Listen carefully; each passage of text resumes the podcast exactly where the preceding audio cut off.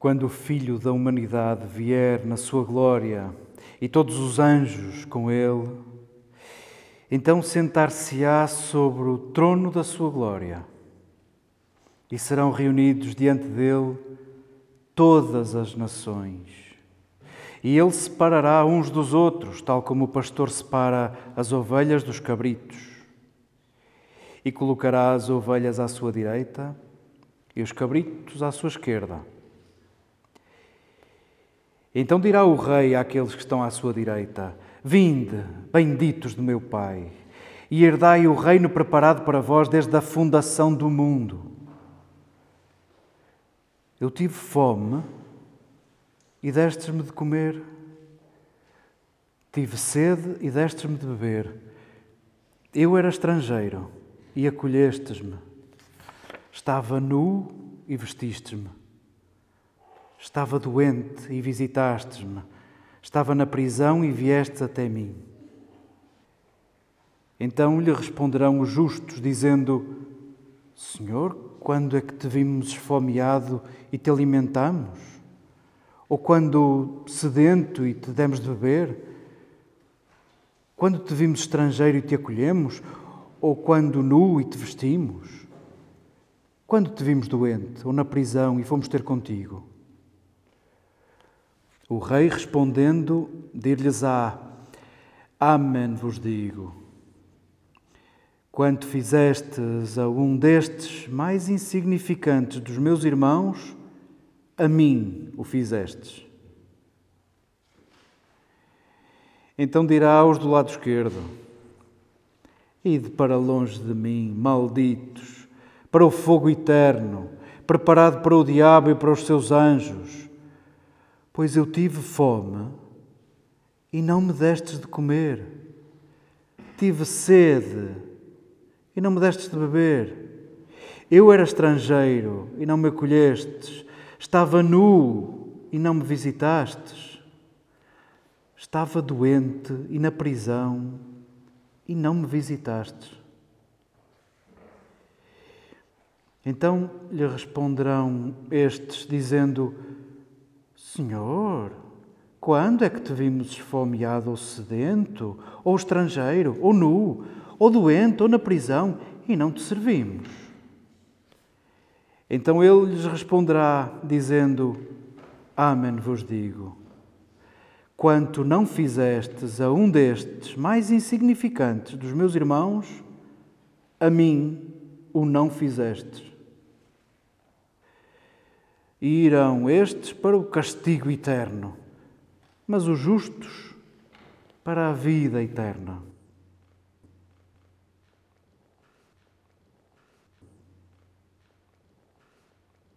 Queridas irmãs, queridos irmãos, queridos amigos, este, como último domingo do ano, neste ciclo simbólico da liturgia, bem que podia ter o sabor de Réveillon, não hesitem se houver espumante lá por casa, se houver champanhe à chegada, não hesitem em brindar. E brindar a quê?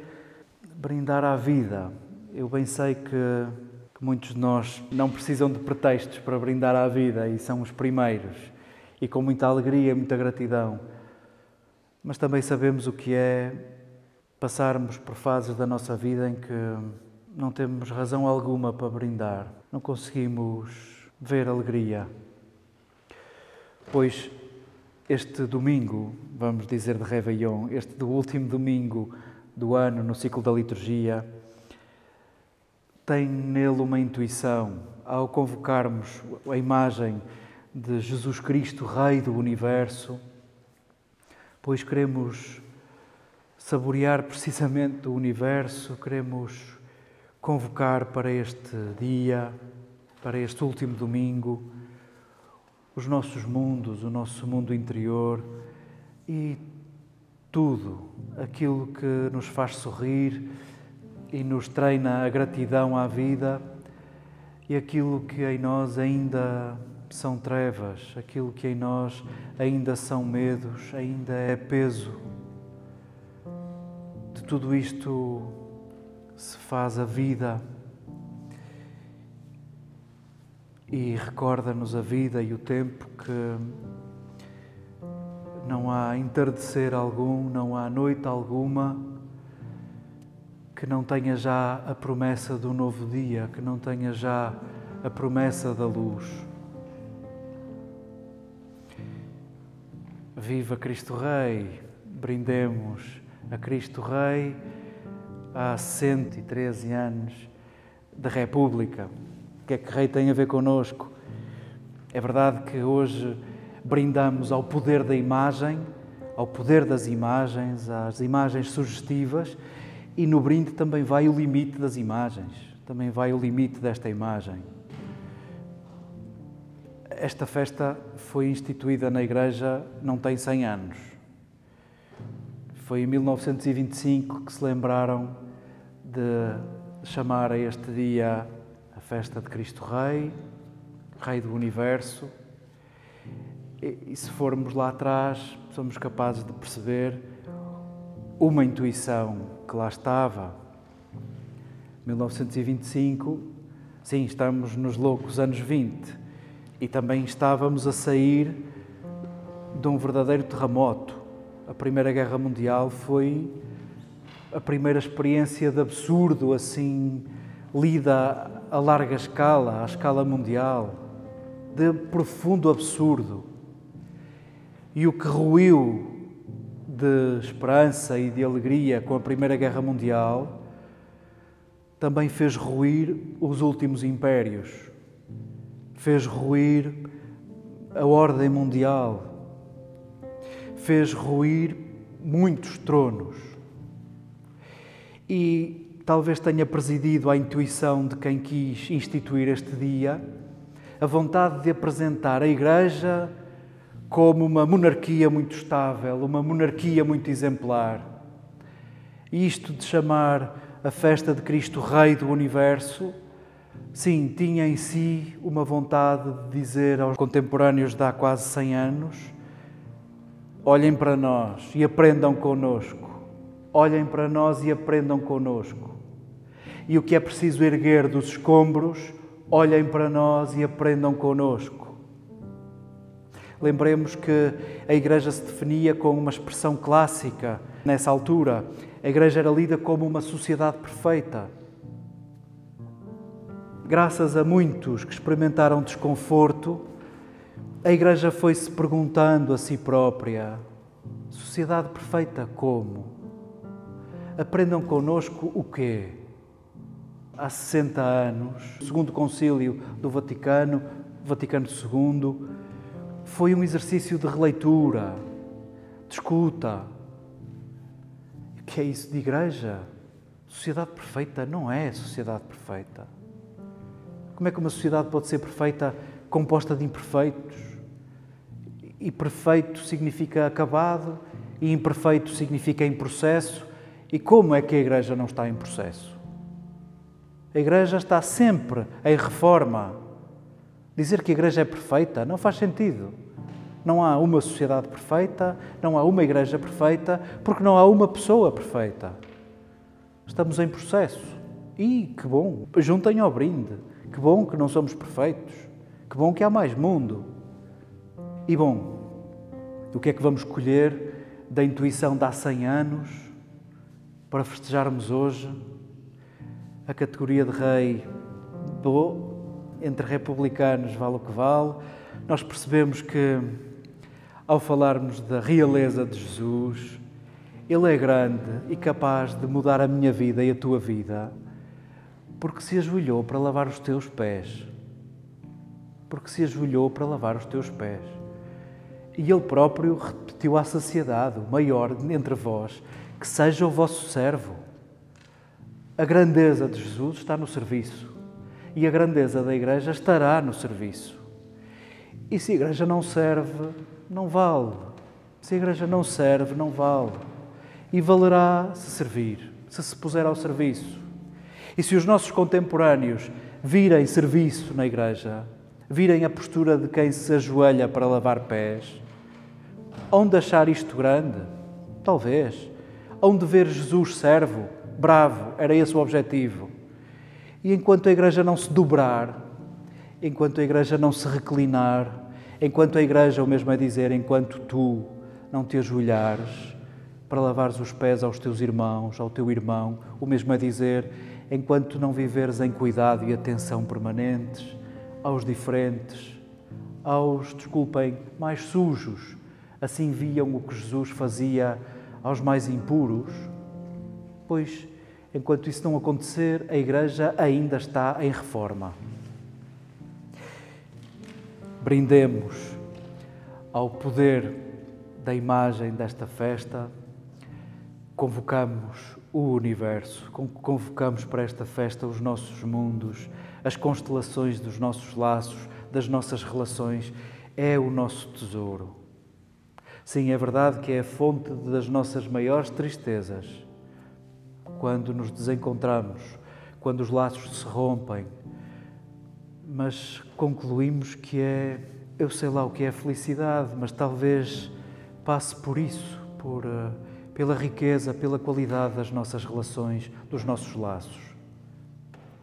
Convoquemos tudo isso para este dia, brindemos à festa com que concluímos este ciclo na liturgia, porque na próxima semana, ao iniciarmos um novo ciclo, um novo ano, queremos lembrar uns aos outros que o tempo é neutro, não é nem novo nem velho, nem é bom nem é mau. Há de ser novo se renovarmos os nossos gestos, as nossas palavras, as nossas escolhas, e para isso não nos envergonhamos. Convocamos para o dia de hoje a nossa vida inteira, as nossas feridas, as cicatrizadas e as que ainda andam em curativos, as nossas cicatrizes, a nossa história, inteiros e erguidos. E é inteiros e erguidos que nos havemos de olhar como comunidade, essa que, nas palavras de Jesus, Deus trata como um pastor cuida o rebanho. É essa intuição que escutávamos na primeira leitura e a intuição desta história bizarra que Jesus conta. As histórias de Jesus, as parábolas de Jesus, o grande problema é que as lemos sempre aqui. Estamos todos engomadinhos com a roupa de domingo e lemos as parábolas aqui e vamos para a nossa casa e voltamos aqui e lemos parábolas e lemos histórias e vamos para a nossa casa. E de repente associamos as histórias de Jesus, as histórias exemplares de Jesus, as parábolas de Jesus, associamos-las à religião. Porque ao praticarmos a religião, ao juntarmos nesta cerimónia ritual, simbólica, convocamos as histórias de Jesus. As histórias de Jesus, zero religião, não tem nada de religioso era um rei, era um senhor, eram escravos, era uma dona de casa, era um agricultor, o que vocês quiserem. São histórias de quê? homens e mulheres, é uma história de humanidade, são histórias de humanidade. Que bom seria que esta história não nos metesse medo. Esta história não fala do juízo final porque não precisamos nada de um Deus que nos venha dividir. Para isso já cá estamos nós. Não precisamos nada de um Deus que venha vingar. Para isso já cá estamos nós. O que esta história nos recorda é que o julgamento está a acontecer agora. E aproximar-te de Deus ou não te aproximares de Deus, estares à direita ou à esquerda, pois é agora, na forma como usas de misericórdia. A palavra misericórdia vem desse volver de entranhas, esse impulso de quando vemos o espancado na estrada de Jericó e somos lançados a cuidar. Isso é a misericórdia. Não penses na escatologia, não penses no fim dos tempos. Pensa agora. Esta história devolve-nos o presente. Devolve-nos o presente. É agora que te podes aproximar. É agora. E sim, isto não vai lá com religião. Isto não vai lá com mais religião. Isto não vai lá com mais religião. Que bom seria que isto ficasse claro para todos nós. Até porque é o que está aqui nesta história. Isto vai lá com humanidade. A religião não é um fim. A religião há de ser um meio, há de estar ao serviço de nos tornarmos mais humanos. A religião é para sermos mais humanos. Que ridículo quando a religião serve não só para nos separarmos, como para medirmos quem vale mais. É exatamente a contradição da religião a religião desumanizada, a religião que nos desumaniza. É outra coisa, temos que arranjar outra palavra. A religião é uma ferramenta ao serviço de tornar o humano mais humano. Possa esta história recordar-nos que o juízo que nos aguarda é um juízo de misericórdia e a misericórdia é o lugar onde Deus se manifesta. E não vamos esfregar a religião na cara uns dos outros e não vamos supor que é a religião que nos vai salvar. Ficou dito, é a misericórdia que te salva, que te salva de ti mesmo, que te põe ao encontro daquele que é a melhor imagem de Deus para ti, o próximo. Prendemos a tudo isto e possa este ser o princípio da renovação do tempo.